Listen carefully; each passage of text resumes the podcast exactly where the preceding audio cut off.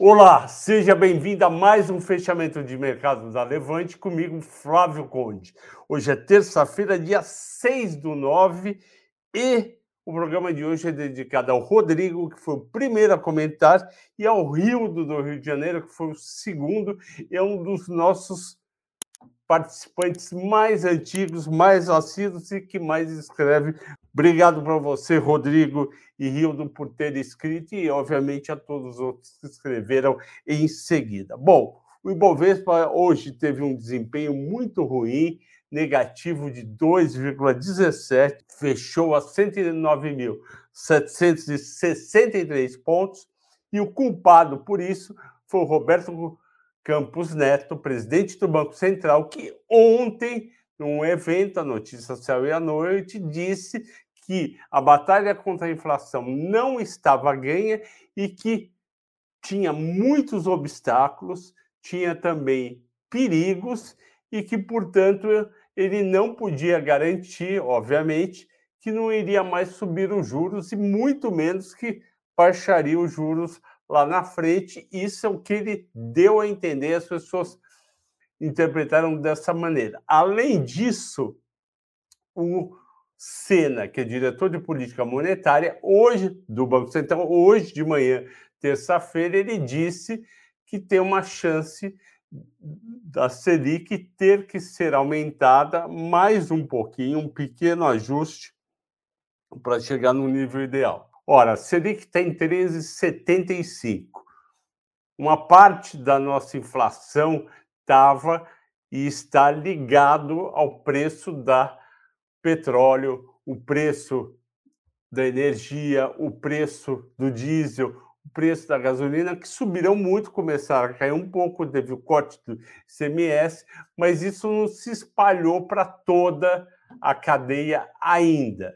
Então, eu entendo a postura do Roberto Campos Neto, entendo também a postura do Sena. Eles têm que falar dessa maneira. Porém, o mercado pegou isso daí e falou: vamos desmontar todas as posições que a gente estava montando, visando uma Selic estável, ou seja, sem aumentar agora no mês de setembro e possivelmente uma redução no ano passado. Então, houve um desmonte enorme de posições e o título longo de 11 anos, 2023, que acompanho bastante via Tesouro Nacional, se você pode pode acompanhar, ele vinha caindo, ele veio de 13, eu escrevi hoje no Telegram, ele veio de ter, quase 13,60. No meio de julho, quando parecia que a inflação ia ser 9% no ano. Aí o governo conseguiu aprovar a redução do ICMS, aí reduziram o ICMS, em seguida caiu o preço do petróleo lá fora, caiu o preço da gasolina aqui dentro. Hoje a gente tem uma projeção de inflação de 6,60, é uma baita diferença de quase 9, de 8 para 6,60 e isso daí foi precificado no juro longo. Eu entendo que, como agosto foi um movimento um pouco exagerado, quando a bolsa subiu quase 7, agora a queda me parece também um pouco exagerada. Mas é muito importante seguir o que os investidores estão fazendo no curto prazo para entender o que pode acontecer. E o volume foi forte, o volume foi 57 bilhões e teve também a queda do petróleo, que ajudou a Petrobras cair. É ruim para a Petrobras queda do petróleo? É porque a Petrobras acaba reduzindo o preço, talvez o diesel, mas da gasolina e de outros derivados. Porém, é bom para a inflação, inflação em baixa, juro não sobe tanto, é bom para a Bolsa. Então vamos lá, as mais negociadas, que é o 3,6 Petro, 32,10, a Vale, que segurou o pregão inteiro, acabaram batendo que é 2,3 a 63,67.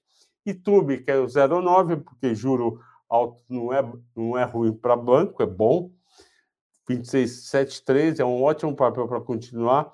E Banco do Brasil, 39,63. Eu não sei o que está acontecendo.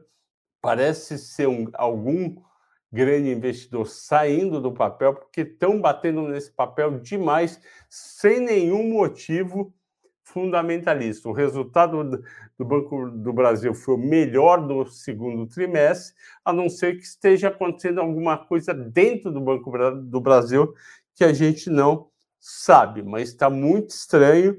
Quando a faca está caindo, em vez de a gente correr para comprar ação antes da faca cair, e cortar a tua mão, espera a faca cair, a hora que parar de sub... cair tanto o Banco do Brasil, é interessante comprar um pouco. Maiores altas, tudo papel conservador, TIM foi a única do índice Bovespa que realmente subiu, 2,2%. O resto é tudo muita pouca coisa, meio por cento, nem conta, né? TIM foi a única que realmente subiu. A TIM eu gosto muito, fiz um mata-mata com a Vivo, falei que a TIM tem mais a ganhar por conta da compra da, da, de 45% dos celulares da Imóvel e ela também está muito adiantada no 5G. Então, a TIM, na minha opinião, é a melhor para ter do setor de telecom, vale a pena ter em carteira. Maiores baixas.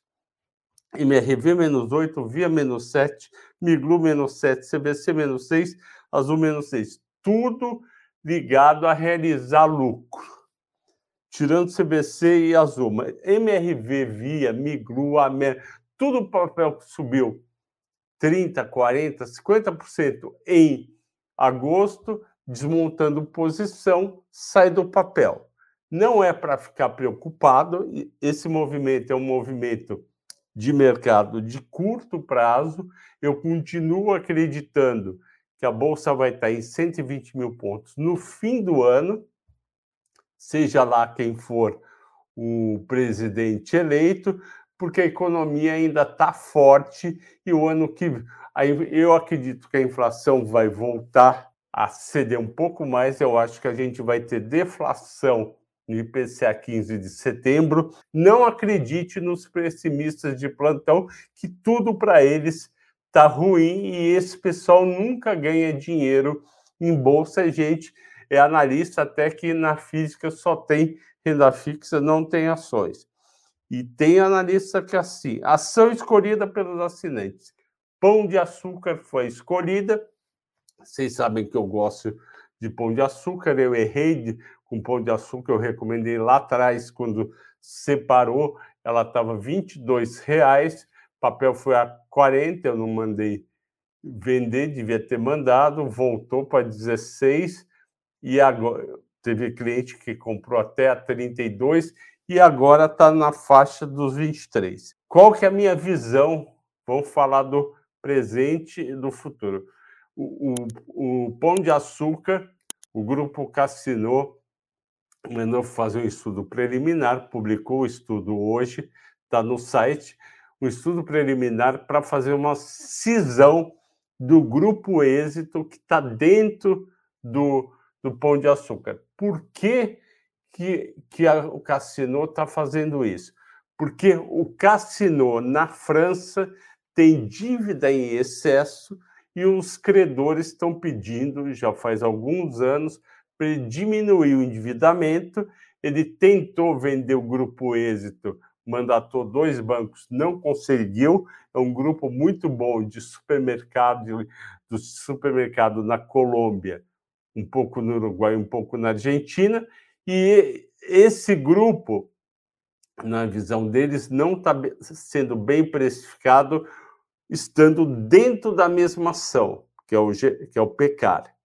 Então, ele está sugerindo, vai sugerir no começo do ano dividir. Então, você que, que tem pecar 3, ou você que não tem pecar e vai comprar é, em algum momento, se você comprar agora, quando chegar lá, você vai receber uma ação, na verdade, um BDR de uma ação do grupo êxito. O pão, o pão de açúcar tem 96% do êxito. O êxito, o grupo êxito vale hoje na bolsa, na bolsa é, colombiana, 6 bilhões de reais. O pão de açúcar vale aqui 5 bilhões e 400. E tem uma dívida de 10 bilhões. É um monte de conta. Eu vou ter que, uma hora, fazer uma apresentação para vocês. Vamos lá. O pão de açúcar vale hoje 6 bilhões e 400 aqui no Brasil. Quando você compra PK3, você está pagando pelo valor de mercado das ações 6 bi 400. Eles têm uma dívida de 4 bilhões e meio. Somando um com o outro, dá 10 bilhões e 900. Lembra aquela conta, valor de mercado mais mais dívida. Então, 10 e 900. Um EBITDA projetado para este ano por mim do GPA, que é o Pão de Açúcar, mais o êxito da Colômbia, está dando 3.300. Divide 10.900 por 3.300, EV/EBITDA de 3.3 é um EV/EBITDA baixo. Se você pegar o EV/EBITDA do Carrefour, o Carrefour tem um EV/EBITDA de 10 vezes. Ah, mas lá dentro tem Big, tem, tem Atacadão. É verdade. Vamos ver o Grupo Mateus, que também é mais atacarejo. EV/EBITDA do Grupo Mateus está em 11 vezes. EV/EBITDA do açaí está em 9,8. Então, os três que tem atacarejo vale 10 vezes EBITDA. O pão de açúcar, que vem decepcionando há vários trimestres. Cada trimestre, o resultado do pão de açúcar é pior. E decepciona mesmo o resultado do pão de açúcar a cada trimestre. Então essas ações podem até cair. Por isso que Pão de Açúcar subiu só 10% ontem e hoje já deu uma caída. OK?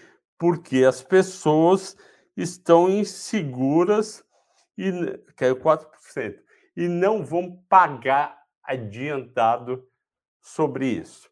Só que tem além da divisão das ações, tem uma notícia boa, que é a seguinte: ao fazer essa divisão, o Cassino diz que vai antecipar recebíveis extra, recebíveis do Extra Hiper de 1 bilhão e 700 e vai antecipar parcelamento 1 bilhão e 700 e vai antecipar parcelamento de Extra Hiper 900 milhões. Na verdade, ele não vai antecipar durante o período vai ser pago, ele vai deixando o pão de açúcar. Então, a dívida do pão de açúcar vai cair em 2 bilhões e 600.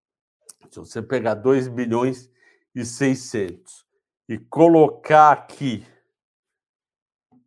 no valor da empresa, vai estar tá dando um valor aqui de EV/EBITDA no preço de hoje de cinco vezes. É pouco, é pouco de EV/EBITDA. Então, o que a gente está achando é que vale a pena para quem tem as ações ficarem e esperar para ver o que vai acontecer. Porque piorar muito do que está agora tende a não piorar. E tem uma cereja do bolo que é o seguinte: o cassino precisa de dinheiro e quer vender o êxito, quer vender o pão de açúcar. O pão de açúcar ficando sem êxito, fica mais fácil ele vender o pão de açúcar, por exemplo, de volta para o Abílio Diniz. Então, acho que vale a pena. A história é interessante, só que qual que é o risco de tudo isso? Os resultados de pão de açúcar todo trimestre pioram. Pioram porque a gestão não está focada na melhora e sim na venda da empresa.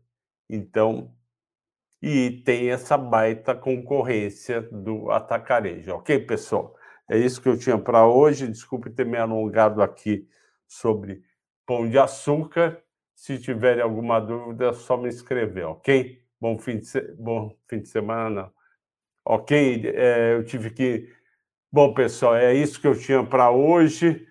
Bom descanso. Bom feriado de 7 de setembro. Até quinta-feira.